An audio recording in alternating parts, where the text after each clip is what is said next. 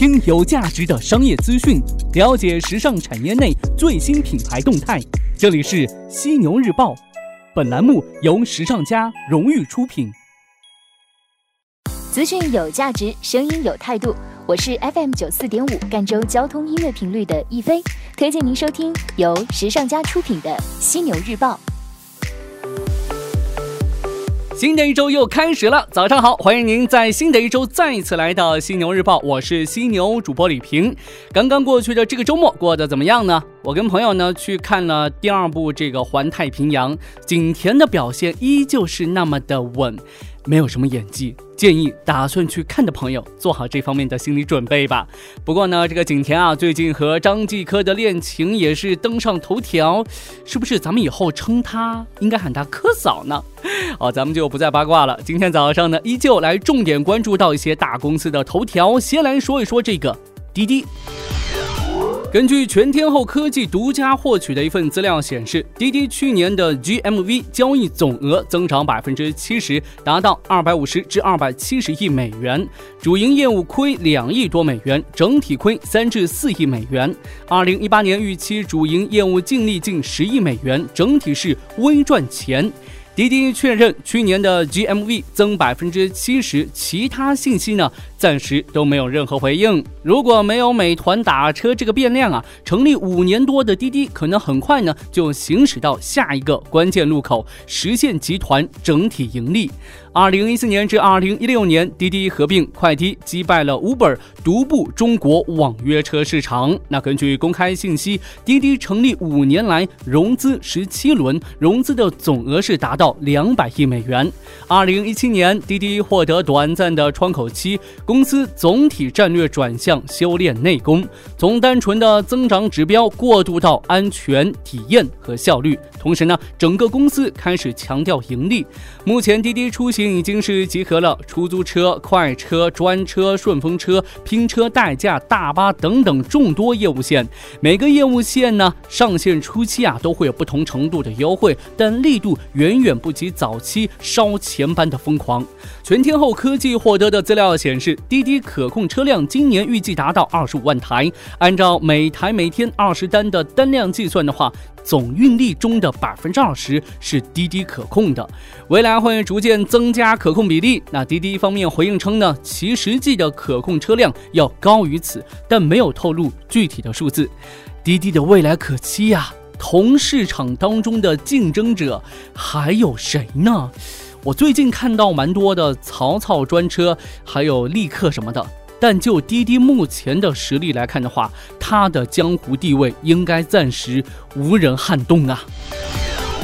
再来看到顺丰，最近呢，民航华东地区管理局向顺丰旗下江西风雨顺途科技有限公司颁发国内首张无人机航空运营试点许可证，也意味着顺丰物流无人机正式开始商业化运营。那民航局方面表示，在各有关部门先行先试、放管结合思想的指导下，积极主动的探索管理制度创新。那该许可证是在民航法框架下启动的创新试点工。工作目前尚无适用规章，对相关准入许可管理也无明确要求的环境下，在安全可控前提下，探索许可管理和审定模式的背景下颁发的。这也意味着顺丰物流无人机可在全国批准的空域内合规的运行规范下进行商业化运营。在业内人士眼中啊，以无人机为代表的新型运力体系建设，可以有效提高物流服务能力。快递物流企业旨在。在建立各种复杂场景下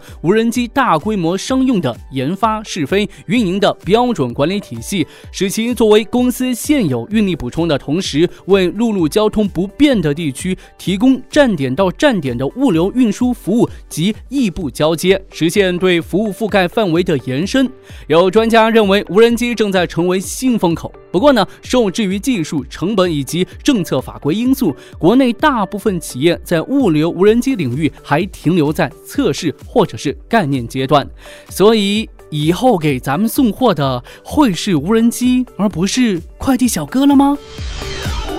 富士康这边今日呢有消息称啊，富士康宣布以八点六六亿美元的价格收购个人电脑外设厂商贝尔金，成为了最近几年电子消费产品领域规模最大的收购之一。根据了解，贝尔金总部位于加利福尼亚，成立至今呢已经有三十五年了，主要生产各种计算机和手机周边外设设备，例如无线充电器、笔记本 Talk 和手机壳等等。二零一三年，贝尔金收购了家用路由器企业领事。那过去五年当中呢，贝尔金还运营着一个名为 WeMod 的智能家居系统。业内人士分析称啊，通过这一次收购的话，富士康可以直接在外设和网络设备市场。场当中占有重要的地位，同时贝尔金创始人担任公司首席执行官长达三十五年之久的 Jeff Pipkin 将继续以全资子公司的形式运营贝尔金，同时呢还有可能加入富士康的管理团队。富士康和贝尔金方面暂时拒绝对此发表评论。不过呢，从今年年初开始啊，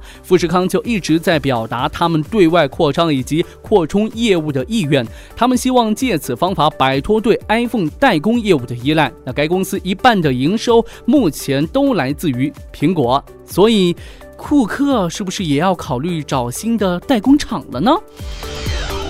再来说到的是美妆零售集团卓越，去年经历了大幅的亏损。那卓越近日公布了二零一七年全年业绩，二零一七年集团实现营业额十九点三五亿港元，较去年的十九点九五亿港元减少百分之三，全年亏损为二点零二亿港元，亏损大幅加剧百分之一百二十点八。公司解释称，亏损扩大是因为一次性可供出售金融资产减值亏损一点四零三亿港币。以及出售可供出售金融资产亏损六百一十万港币，扣除以上一次性的亏损，公司二零一七年度亏损为五千五百九十万港元，较去年同期亏损是大幅减少的。卓越认为呢，集团目前的亏损状态已经是触底了，未来在零售市场会逐步的回暖，内地旅客回升支撑消费以及租金回调的趋势下，业绩将会稳步的回升。实际上呢，正式踏入复苏期的香港零售市场已经迎来了三年内